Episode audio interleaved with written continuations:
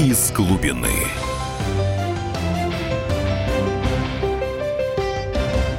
Добрейшего всем вечера, дорогие друзья. Итак, сегодня выходит в эфир очередная программа «Из глубины».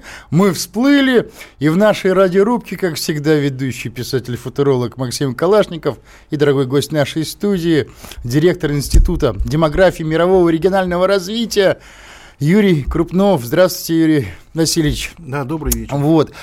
А поговорим мы сегодня на Тема животрепещущая. Не-не, не, не про сирийскую мыльную оперу, не про то, что завтра Третья мировая ядерная война, хотя Третья мировая уже была, она была холодной. Мы поговорим о том, что действительно волнует каждого из нас, о том, что касается действительно любого, наверное, живущего в Российской Федерации, да и, в общем-то, и в других странах. Но мы о Российской Федерации. Итак, тема наша сегодня очень проста. А вообще у нас когда-нибудь будут зарплаты, сравнимые хотя бы с европейскими, ну, западными зарплатами? Потому что Друзья мои, нищета, нужда, она, в общем-то, задрала всех. Она всех достала сейчас. Особенно вот, вот после нового его витка кризиса, который начался в 2014 году.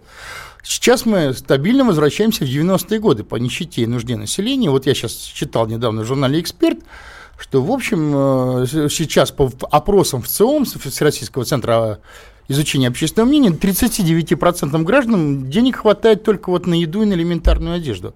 Если там у тебя зуб заболел, что-то еще, это все, это караул, это конец, то есть денег нет на самом деле.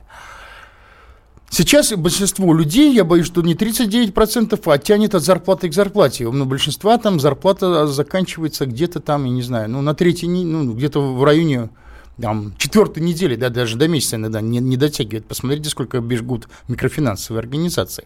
Сейчас средняя зарплата в Российской Федерации около 600 долларов в пересчете. Там 35, там, соответственно, тысяч с копейкой. Ну, меньше 36 сейчас. Вот, то есть это на самом деле бьет по всему, да, понятно, сужается внутренний рынок, если нищее население, экономики расти не с чего. Но вот меня попросила редакция «Комсомольской правды», как, в общем-то, э, не только футуролога, но и историка, подготовить некую справочку, такую историческую. А вообще, когда-либо зарплаты русских они когда-то приближались к западному уровню, вот начиная буквально, вот я не знаю, с, цар, с царской России, с Российской империи, особенно, ну, естественно, после 1861 года, в, в эпоху вот, вот уже такого капиталистического промышленного развития. И вот самое интересное, я поискал, средняя зарплата в 1913 году, вот я нашел два разных, так сказать, данных, была от 24 рубля по одним данным, по другим 37 рублей в месяц. Это, повторяю, средняя зарплата. Уже тогда в Царской империи зарплаты, э, средняя зарплата в, в России была где-то в полтора Э, три раза ниже, чем на Западе. Но если взять там даже там 37 рублей, если ставить наивысшую планку, то в Соединенных Штатах, вернее, в североамериканских Соединенных Штатах 112 рублей в месяц, Германия 57 рублей, ну, в полтора раза выше, Британия 61 рубль, сравнимая тогда по воловому продукту внутреннему с Российской империей Франции 41 рубль. То есть жили они действительно намного, ну, достаточно богаче. Обычно говорят, что дешевое было продовольствие, но дешевое продовольствие это как раз и показатель того, что зарплаты были низкие, средние. Крестьяне жили еще хуже. Мы берем зарплату все-таки рабочих. У крестьян было еще хуже с деньгами. Вот. А кроме затрат на продовольствие все-таки были товары, промышленные товары, медицинское обслуживание, лекарства, они стоили столько же, сколько, в общем, практически не на Западе. То есть э, люди жили действительно бедно. Но если взять советский период, он тоже, в общем-то, не очень справился с задачей. Зарплаты все-таки были в Советском Союзе ниже, чем на Западе. Да? Хотя здесь считать впрямую, наверное, трудно. Но если мы возьмем 1988 год, последний такой, как, перед развалом э, потребительского рынка, перед расстройством денежного обращения, то средняя зарплата в 1988 году 220 рублей в месяц. Я повторяю, это средняя, а не медианная, распространенная усредненная зарплата. То есть формально это чуть там около, если брать официальный курс доллара, это около 300 долларов в месяц. Хотя считать так впрямую нельзя, потому что есть фонд, общественные фонды потребления, все эти бесплатные медицины, профсоюзные путевки, прочее, прочее. А, фактически зарплаты были в полтора раза выше в рублях. Но и тут прямо считать нельзя, потому что на самом деле, а, э, так сказать, э, советский русский советский гражданин, он жил, в общем-то, гораздо богаче, чем а, человек на Западе, который бы имел бы там 400, например, там 500 долларов в месяц. Он, он примерно жил так на уровне тысяч. А, если учитывать, собственно говоря, все бесплатные услуги, вот, очень низкую квартплату и прочее, прочее. Но, тем не менее, все-таки он жил беднее, и какой-нибудь там негр из Танзании, который при, при, приезжал учиться какую-нибудь Патрису Лумумбу, он, в общем, чувствовал себя здесь, простите за тавтологию там, или за парадокс, простите, белым человеком. То есть в Советском Союзе, да, к сожалению, был еще дефицит, и была экономика доступа, потому что там, чтобы, если ты имел доступ к спецраспределителю, то действительно мог покупать товары по государственным внутренним э, твердым ценам, а если нет, то должен, шел, должен был идти на рынок, покупать из-под полы, фактически переплачивая вдвое. То есть здесь действительно все-таки задача, наверное, решена не была, хотя уровень жизни в Союзе был достаточно высок, но опять с западным он не сравнился. Но положение в Российской Федерации стало еще хуже. Понятно, что счистили промышленность, очень сильно побили промышленность, исчезло множество высокооплачиваемых рабочих мест. Ну, то есть применять себя высококвалифицированным людям стало негде – и э, в самый, там, как сказать, высший, наверное, предвоенный год, 2013-2013, ну, когда Российская Федерация все-таки оставалась по-прежнему сырьевым, так сказать, сырьевым государством, а, зарплата достигла, ну, если в пересчете, в долларовом пересчете, где-то там 900 примерно долларов, я даже сейчас скажу, скажу точнее, до 9, почти, простите, почти 1000 долларов, 997 долларов, ну, тысячи будем считать округленно. Вот. Кризис сбил ее сейчас до примерно 600 долларов, то есть вот до 35, соответственно, 800, по итогам 2016 года 35,8 десятых там, тысячи долларов, ну, почти 36 тысяч. Сейчас с работой очень плохо, и сам смотрел по, соответственно, сайтам, даже со знанием языка 25 тысяч в Москве предлагают, например. Вот, ну, не выше 40 тысяч, собственно говоря. В, в глубинке еще хуже, рабочие вынуждены там в каком-нибудь в Чайковском Пермского края работать, у них 10-15 тысяч в месяц, они вообще без всякого гзота э, на двух работах, чтобы как-то выжить. Но каким же образом тогда, собственно говоря, решить проблему? Я думаю, что вот мое размышление, как э, футуролога, что дорогим россиянам придется сделать выбор, наверное. То есть, либо вы соглашаетесь на открытую экономику, когда на прилавках лежат дешевые импортные товары, да, они завозятся в рамках ВТО почти беспошлины, но при этом у вас мизерные зарплаты, мизерные пенсии, не хватает, собственно говоря, финансирования медицины, науки, образования. Либо мы вводим протекционизм, отказываемся от ВТО, и как все нормальные страны, которые проходили этот путь, вводим протекционизм, то есть те же импортные товары плюс пошлина. Протекционизм, который уравнивает условия конкуренции. А, дорогие россияне, вместо того, чтобы смотреть какого-нибудь Малахова, пусть говорят, все-таки начинают требовать от государства таких же кредитов, а, низких кредитов, низкопроцентных для развития промышленности, как на Западе или как в Китае, таких же а, налоговых льгот для того, чтобы промышленность была после введения протекционизма, соответственно, выгодна, рентабельна, и давала высокие зарплаты. И вообще создавала множество рабочих мест, когда работодатель начинает наглеть, чтобы человек мог уйти, а не держаться за свою работу. Потому что другого пути, по-моему, на мой взгляд, наверное, нет. Потому что если сейчас ввести законом обязать работодателей выплачивать высокие зарплаты, ну да, они продержатся три месяца, потом разорятся предприятия. Почему-то что с высокими зарплатами, мне кажется, что все производимое в России в полтора-два раза дороже, чем вообще привозное и, соответственно, никто не будет покупать этих товаров. Ну, а жить на нефти невозможно. Э, Все сырье на пике давало 600 миллиардов долларов в год, а это в пересчете на одного работающего, это очень-очень мало, соответственно. То есть, таким образом, у нас нет другого выхода, кроме как пойти на протекционизм. Вот. И, и если мы хотим работать и иметь высокие зарплаты, придется, собственно говоря, а, заниматься промышленностью без протекционистских барьеров – это сделать невозможно. Юрий Васильевич, как вы считаете? Я полностью согласен, и я бы даже такой лозунг момента сформулировал. От суверенной демократии к суверенной промышленности.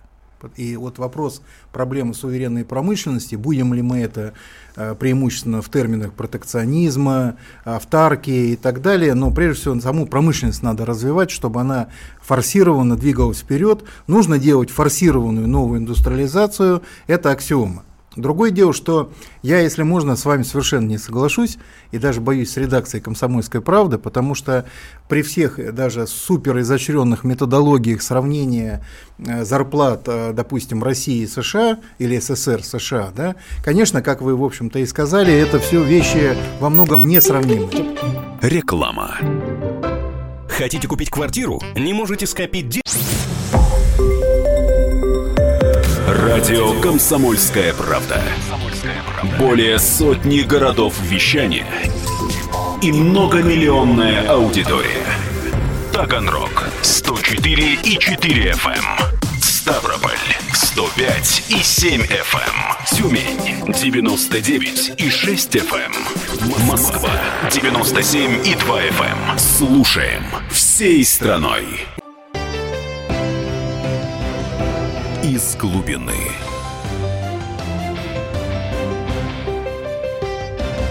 Еще раз приветствую вас, дорогие друзья. Итак, мы продолжаем нашу программу относительно того, вообще когда-нибудь в России а, будут ли зарплаты сравнимые по масштабам, по величине Запада, по, по своей высоте. Вот. И у нас в студии, помимо ведущего Максима Калашникова и директор Института демографии, мирового регионального развития и член, кстати, Федерального совета партии дела, приверженцев национальной индустриализации, новой Юрий Васильевич Крупнов.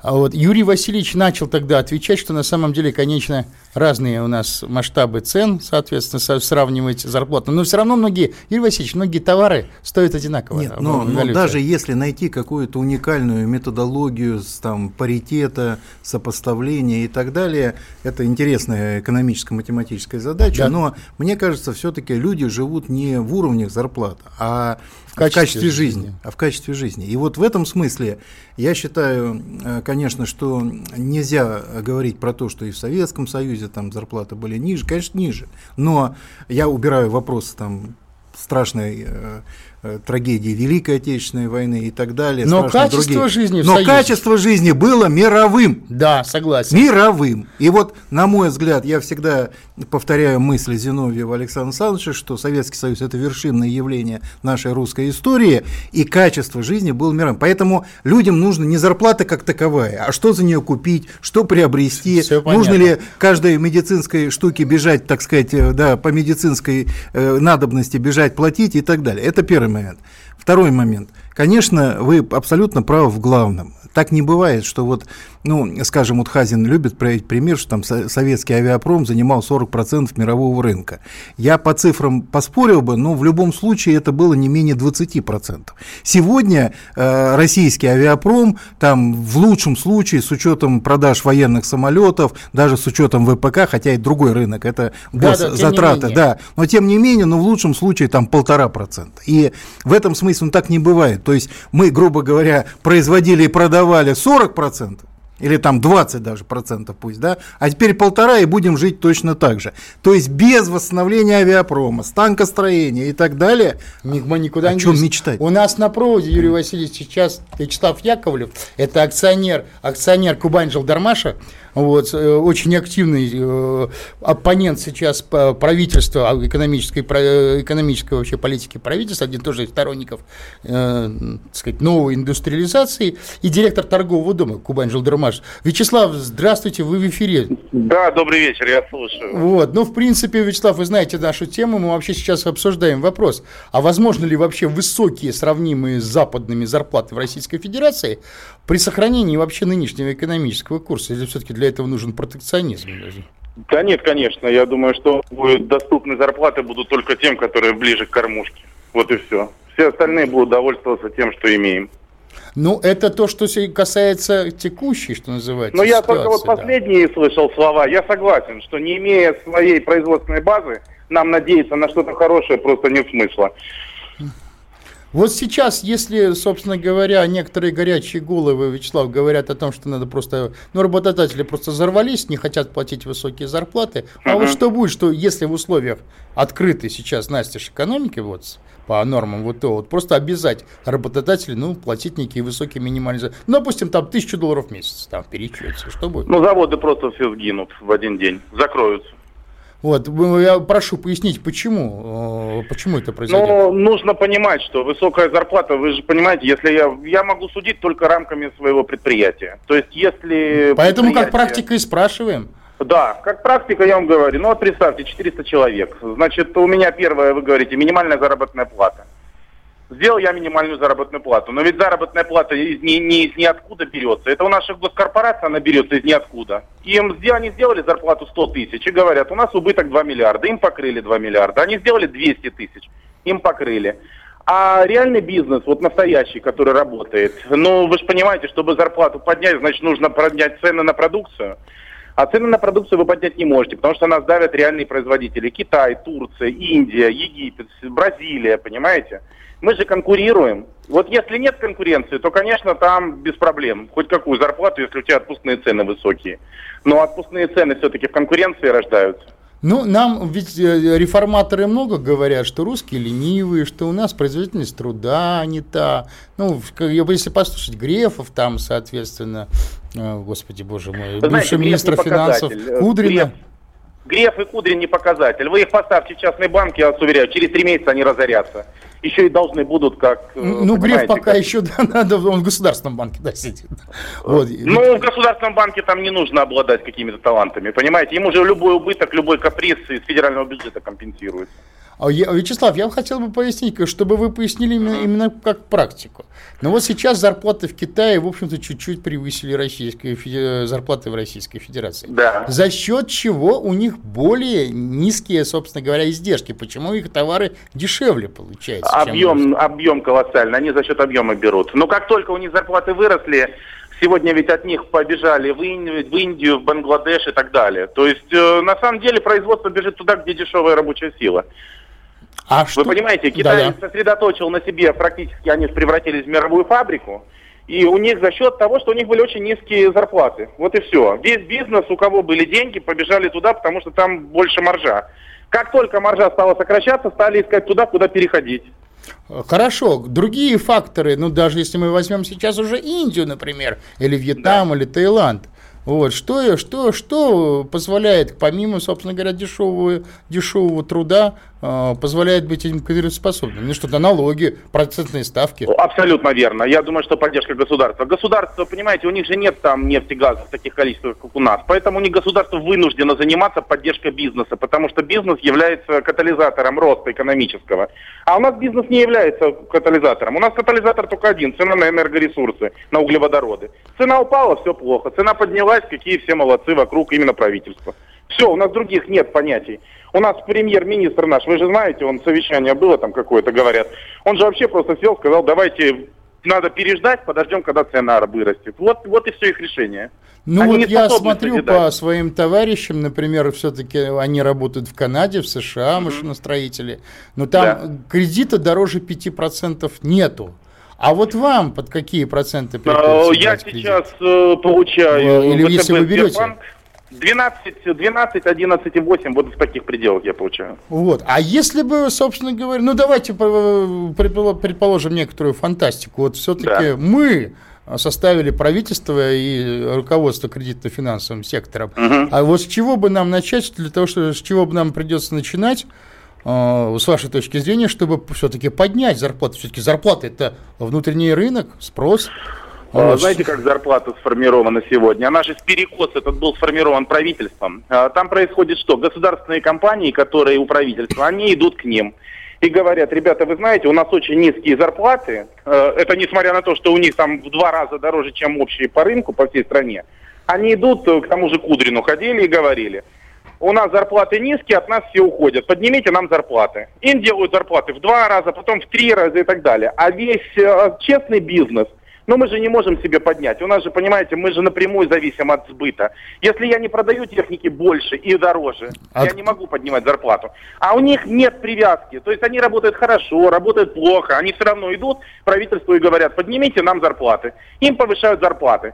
То есть они фактически свою неэффективность э, перекладывают либо на цены на нефть, либо вот на таких, как я, которых по стране тысячи разбросаны. И мы все, конечно, недовольны. А как нам быть довольными, когда у нас на глазах мы работаем, вкалываем, а они сидят без, вне зависимости от их эффективности, они все равно получают деньги. Отсюда и происходит перекос. А, Вячеслав, ну, предположим, мы все-таки прижали к ногтю все эти госкорпорации. Да. Вот. Вот все-таки как практика, с чего начинать действительно? Ну вот я, может быть, экстремист, да, я бы начал, и начал бы, конечно, с выхода из Всемирной торговой организации, введения ну, просто нормальных покровительственных барьеров. Мне ну, не правильно, да. Ну, в принципе, вы правы. Но вы понимаете, ведь это же э, тут же все завязано. Э, но это вы правильно говорите, вы экстремист. Э, смотрите, как только мы прекращаем ВТО, там, взятые на себя обязательства, мы же тут же получаем в ответ, э, грубо говоря, те же претензии к «Газпрому», претензии к Роснефти и так далее по сбыту наш, их углеводородов туда. Тут просто вопрос, насколько у нас, понимаете, кишка тонка. Готовы ли мы пойти на вот это или нет? Если мы готовы перетерпеть, да, ну нам поставят ультиматум, мы скажем, ну нет, так нет, хорошо, сами будем работать. Но я сомневаюсь, что мы на это способны. Понимаете, просто кто-то променял свою независимость на желание сидеть с ними за одним столом. Вот, к сожалению, проблема где. Ну, понятно. То есть, на самом деле, труд всему голова. Вячеслав, спасибо громадное за мнение практика, а не теоретика. То, в общем, сейчас на себе тащит завод. Надеюсь, мы вас еще услышим в наших передачах. Так что, а мы продолжаем тему. Спасибо еще раз за ваше компетентное мнение. Вот, ну, у нас до перерыва остается не очень много, но, собственно, позиция, практика Юрия Васильевича, по-моему, ясна. Ясна, хотя там промелькнула очень важная вещь, что на самом деле, вот когда мы про Китай говорили, и у нас мы вообще реально в колониальной находимся ситуации, потому что мы уже страны третьего, четвертого мира, и это исходный пункт. Если мы не резко не рванем, не станем, не восстановимся мировой державой, зарплаты будут плохими. Э, спасибо, Юрий Васильевич. Мы сейчас идем на перерыв. Друзья мои, оставайтесь на этой волне. Мы продолжим наш разговор о проблеме зарплат высоких. из глубины.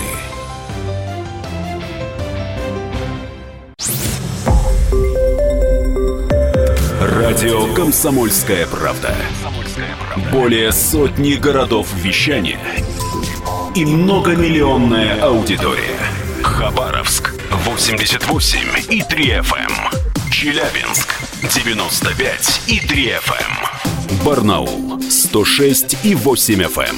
Эм. Москва 97 и 2 FM. Эм. Слушаем всей страной. Из глубины.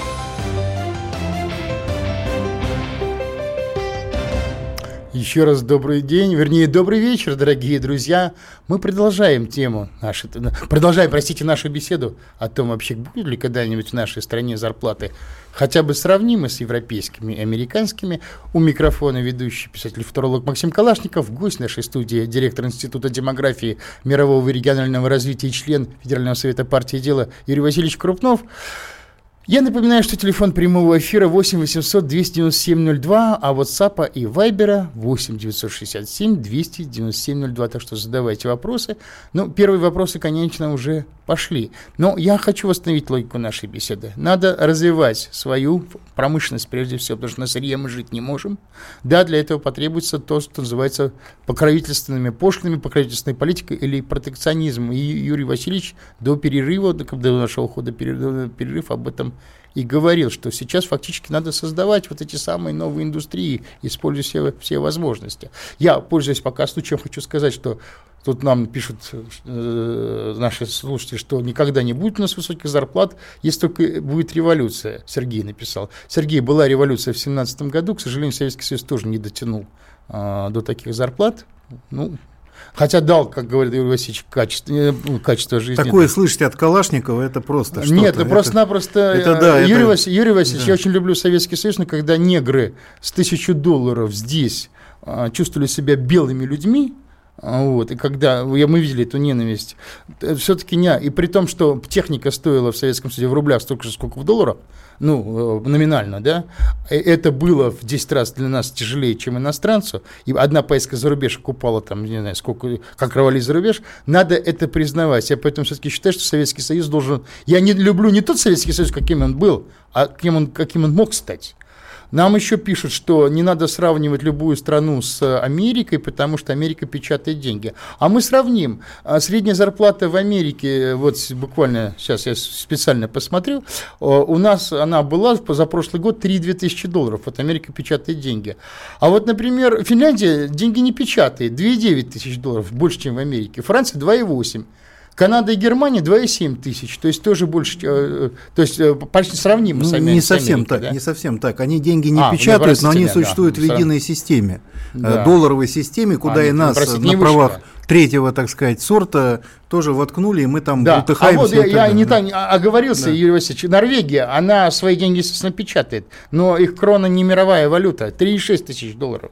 То есть э, Российская Федерация не хочет печатать свои деньги, использовать, э, использовать разумную эмиссию. Но я вас немножко, все-таки, извините, что сейчас ответил на эти вопросы, вот, которые уже сейчас посыпались.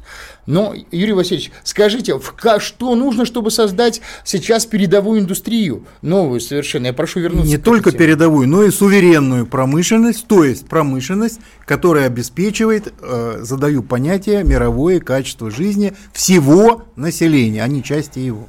И здесь дальше все, я говорю, все плывет, потому что главное качество жизни, то есть и безопасность, и экология, и возможность вырастить, выучить детей и так далее. Вот где надо сравнивать. И, допустим, у китайцев существует показатель э, комплексной мощи, и в этом смысле надо нам такие же показатели идти, иначе мы в этих э, формальных всех долларово-рублевых соотношениях все запутаемся, так же, как когда в 2014 году нефть упала, рубль упал, ну, в один день, э, грубо грубо говоря, зарплаты в два раза упали, я так утрирую чуть-чуть, да, но это же не означает, что реально они так упали. Поэтому первый пункт, нам надо идти от показателей качества жизни, люди живут в реальной жизни. Второй момент, нужно понимать, что мы находимся в колониальном реально состоянии с точки зрения промышленности. Мы, как и Китай, к сожалению, мы догнали, Китай растет, мы возвышаемся, но и Китай переоценивать не надо. Это пока третий мир – потому что все равно вся сверхприбыль, вся добавленная стоимость основная идет передовые страны. Третий момент. Нужно создавать новые национальные индустрии, имеющие при всем протекционизме абсолютно планетарный масштаб и которые, если хотите, загробастывают денежки из карманов мирового населения. Вот так вот, грубо скажу. Да?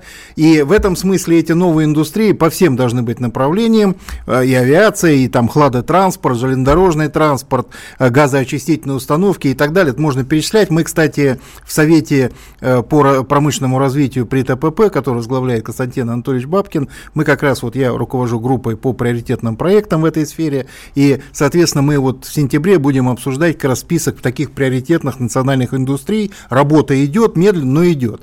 Э, третий момент, это, безусловно, вопрос совсем э, в, дру, в, дру, в другой среде для промышленности, то, что вы прекрасно обсудили вот с руководителем завода практиком. То есть, конечно, это другие кредиты, это эмиссия, продуктивный кредит для эмиссии под продуктивный кредит, другая банковская система, э, которая направлена не на само, э, так сказать, процветание, а на обслуживание промышленного капитала и так далее. И, э, безусловно, здесь и ВТО, ну, насколько мы сейчас сможем выйти, другой вопрос, там особые трудности, но, так сказать, понимая, что мы там находимся, совершенно другие переговорщики должны быть, совершенно другие условия и так далее.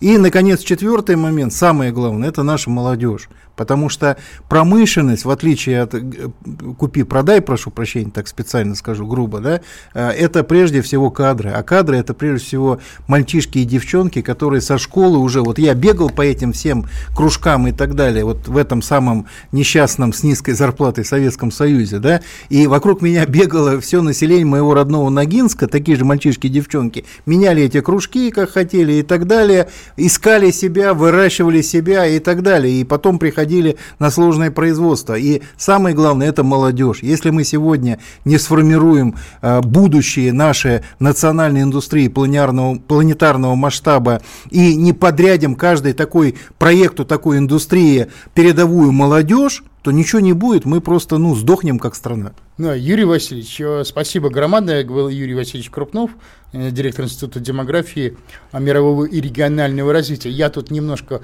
вас поправлю. Я не считаю, что в Советском Союзе были низкие зарплаты. Они были ниже намного, чем на Западе. А, да, они, образов... Э, они обеспечили качество жизни, но люди этого не ценили. Они сравнивали цены на товары, а цены все-таки действительно различались. Я очень доброжелательно отношусь к Советскому Союзу, считаю, что у него был потенциал. А сейчас Российская Федерация, к сожалению, в гораздо худшем положении положений. И я понял, что вы, будучи сейчас главой фактически под комиссией торгово-промышленной палаты, вы сейчас видите, какие интересные проекты есть у реальных, у реальных промышленников, когда что можно поставить. Как Там только говорят... первое заседание еще год назад прошло Совета по промышленному развитию, поступило около 30 интереснейших предложений и заявок, то есть профессиональные отраслевые, вот индустриальные группы, они просят, говорят, давайте давить, давайте продвигаться вперед. Есть люди, есть компетенция и туда, но никому не не нужно, потому что государство хочет уже готовые, и, и никто с этим почти не работает. Юрий Васильевич, я так понимаю, я помню, что это об аккумуляторах шла, по-моему. Аккумуля... Химические источники тока, соответственно, аккумуляторы, так сказать, как отдельная индустрия. Я говорю, там хладотранспорт. Вот сейчас только что мы Желдор обсуждали, да? Да, Ведь у нас полностью разбито, у нас, у нас нету уже, у нас в о, 15-20 раз меньше э, холодильных вагонов, чем нужно для реальных сегодня потребностей и так далее. А, а условий для тех же контейнеров, убирая вопрос экономику и их дороговизну, просто нет. Дальше лен, там, скажем, натуральные волокна, биокомпозиты. То есть, короче, знаете как, помните, как э, Сталин выступал в 1935 по-моему, году и говорил, у нас не было станкостроения, у нас появилось станкостроение, у нас не было авиапрома, у нас появился 31 это был год. не, не, 35-й, 35-й. А. Но, ну, не буду спорить. Да, да, 35-й, 35 потому что 31-й это съезд хозяйственников, нам нужно за 10, За 10 лет, лет пробежать, пробежать да, то да. расстояние, которое другие страны за 100 лет и так далее. Но, но, я к чему говорю? А сейчас, в принципе, вот так взять наш экономический блок правительства, то они гордо могут доложить. У нас было станкостроение, У у нас нас, его сегодня нет. нет станкостроения, у нас был авиапром, у нас сегодня нет авиапрома и так далее, потому что узкий, слава богу, слава богу, поддержали военный авиапром, это не весь авиапром, это не полноценная система, гражданская, транспортная, не маневренная авиация, вся в загоне, и мы на станков, станков сегодня 96% покупаем, самолетов покупаем 96%. Ну, я даже просто даже сказать, то есть стыдно просто. Юрий Васильевич, Да. давайте просто скажем нашим слушателям, что э, высокие зарплаты сейчас негде зарабатывать нашим людям. И это самое главное, согражданам. потому что, опять же, мы смотрите, вот когда вы сравните, например, там с дореволюционной Россией, да, но мы же понимаем, что э, со- со- крестьянство составляло основную массу населения, там более 70%, и крестьянство не получало 85, зарплату. 85 почти. Да, ну, то есть э, к тому, что крестьяне не получали зарплат. Поэтому, когда там делили средние зарплаты по узким секторам, также сегодня. Основная проблема с новой индустриализацией, еще эту зарплату надо дать возможность заработать, а для этого нужно рабочее место. А каждое рабочее место стоит не менее 100 тысяч баксов. Каждое нормальное рабочее место, ну, в системе Да-да-да-да. индустрии. То есть нужно туда вкладывать огромные деньги. А мы вместо этого занимались 15 лет, так сказать, разви- э, развлечениями, рассказами об, э, и, так сказать, трендах инфляции, там, таргетировании инфляции, замечательным другим вещам. Понятно. То есть важно очень макроэкономика, никто не спорит, но это один из трех секторов. Макроэкономика, второе то, что прекрасная разумная экономическая политика, и мы продвигаем, и наш прекрасный практик, директор, это среда э, не агрессивная по отношению к промышленности, во всех отношениях налоги, эмиссии и так далее. И третий момент – это новая национальная индустрия, это те газели, те, так сказать, единороги, которые должны вытаскивать промышленность все время. Локомотивы, да, тягачи, и да. если хотите, еще раз повторяю, прекрасно жить за счет мира. То есть должен быть русский продукт, русский продукт, как программное обеспечение, как услуги, как, соответственно, самолеты и так далее, по всему миру быть востребован, тогда мы заживем очень хорошо. Да, и я хочу добавить, Юрий Васильевич Крупнов говорил, и Юрий Васильевич привел примеры, что если мы вводим протекционизм и ту же разумную экономическую политику, дешевые кредиты за счет продуктивной миссии, есть куда вложить деньги, то есть есть куда вложить. Это не стадионы дурные, да, там не бесплодные чаши, есть те, те проекты, которые сейчас уже отобраны. А что может быть еще отобрано и создано дальше, я вообще не говорю. И главное под эти проекты молодежь, кадры. Да, и туда, в них надо вкладывать, в эту молодежь. Да, Вот это- главный объект инвестиций. Да, Да. на- надо, с- на- на- нам, пишут, почему наше правительство вкладывает российские деньги в американские ценные бумаги, а не в заводы, станки и технологии. Максим нам пишет, Девятов. Но я могу ответить, потому что это не наше правительство. Вот, пока нашего правительства еще до сих пор нет. Это правительство обслуживает интересы э, западных финансовых спекулянтов. Вот. А, он же пишет, Максим, чтобы поднять зарплаты нашей стране, нужна эффективная экономика, для этого избавиться от неэффективных собственников. Ну да, к сожалению, да. А, еще, соответственно, вернуть, чтобы все, что приватизировали, отстрелять всех воров, мегаворов. И ввести грамотную политику экономическую. Сергей, Сергей, правильно, только все, что приватизировали, не надо возвращать, потому что, ну, если есть люди, которые э, свои заводы ведут все-таки правильно, хорошо, то зачем их от- э, у них отбирать? Чтобы туда пришли полоумные комиссары и чиновники? Так что тут ну, надо смотреть в каждом конкретном случае, как, в общем, умные китайцы делали. Вот. Так что, друзья мои, э, на самом деле мы сейчас попробуем в заключительной части нашей передачи все-таки э, с Юрием Васильевичем сейчас э, сформулировать более конкретное, наверное, предложение, что сейчас нужно бы сделать. Это единственное, что мы сейчас действительно как граждане э, в силах сделать. Вот, потому что иного нам не остается. После перерыва встретимся, друзья мои. Из глубины.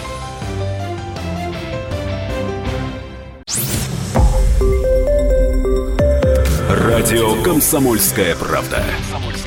Более сотни городов вещания и многомиллионная аудитория.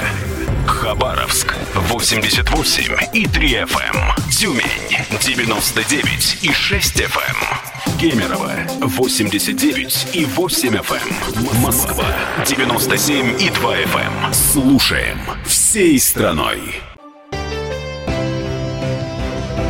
Из глубины.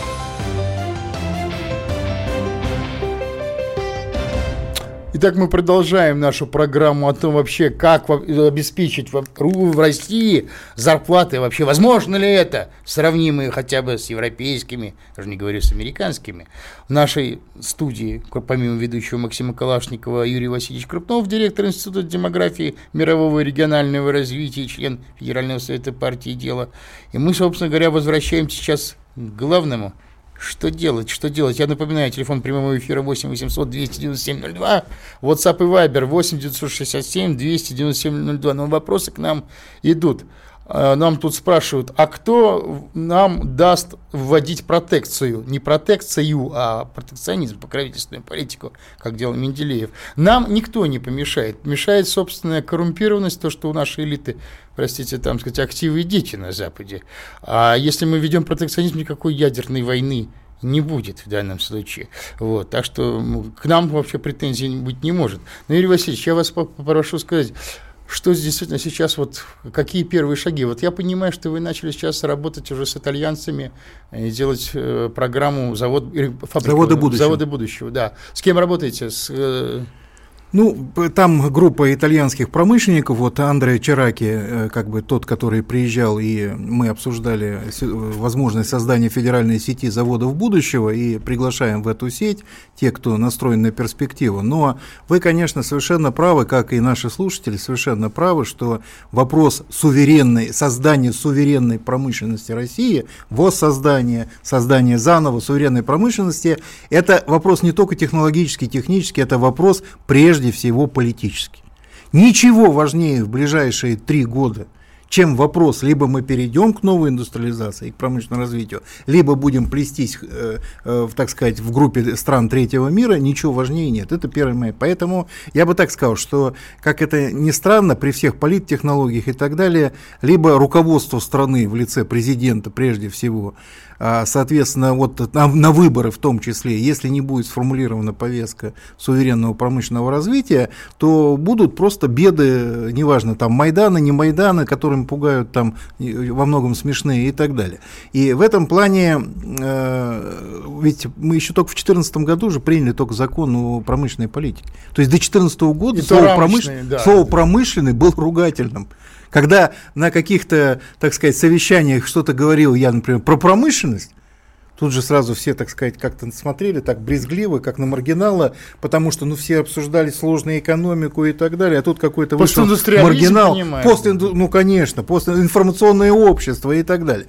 То есть в этом смысле, э, слава богу, хоть и реабилитировали вообще понятие промышленная политика, фонд создан промышленного развития, пусть он э, не очень, мягко выражаясь, большой, но он есть, э, он работает и так далее. И теперь нам нужно сделать суверенную промышленную политику, суверенную промышленность, промышленность центральной повесткой и выборов, и ближайших трех лет не только партии дела, но и всех промышленников э, над партиями, около партий, помимо партий. И нам нужно, ну, если хотите, э, так сказать, максимально простимулировать нашего президента, чтобы он это сделал главной повесткой дня. Когда сегодня говорят о цифровой экономике, там есть интересные вещи.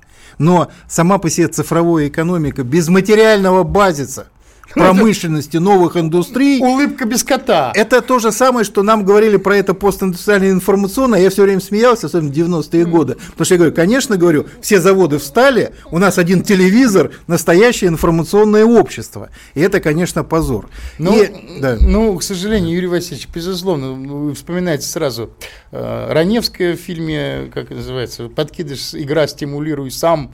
Вот, у нас, к сожалению, глава государства все время клянется в верности принципам ВТО, свободы торговли, никакого протекционизма. Пока, видимо, это, это положение не будет изменено. Но да. вопрос в другом. Мы гадать сейчас не будем. Вопрос в другом, что ничего важнее вопроса промышленной суверенности, никакого другого, кстати, суверенитета помимо и новой промышленности, которую мы обязаны создать, нет и не будет. Это вот первый момент. Теперь второй момент. Действительно, на сегодня у нас получается около 30 таких очень хороших базовых, э, так сказать, макет проектов новых национальных индустрий, которые получают планетарные продукты мирового уровня. И вот здесь надо дальше подробно обсуждать, разбираться, двигать эти индустрии.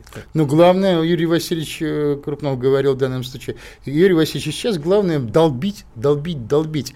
Это наша единственная возможность, вот как радистам на тонущем корабле, отбивать сейчас э, сообщения. Это то, что мы можем сделать, не попав под 282 статью, там, соответственно, под э, какие-то там репрессии.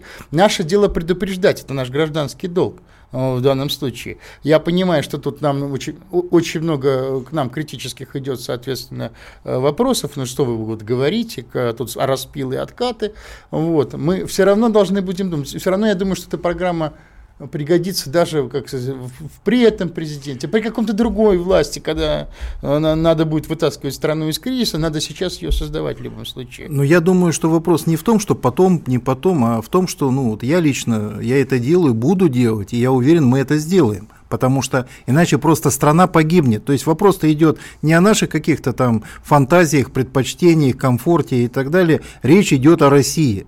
Без суверенной промышленности никакой России не будет. Юрий Алексеевич, спасибо громадное. Я хочу напомнить, что были специалисты, которые разработали комиссию по естественным производительным силам и плана электрификации, но это царю это не пригодилось. Пригодилось это уже новой власти, надо работать в любом, в любом случае. Друзья мои, спасибо. Спасибо, Юрий Алексеевич. До понедельника, друзья мои. Из глубины.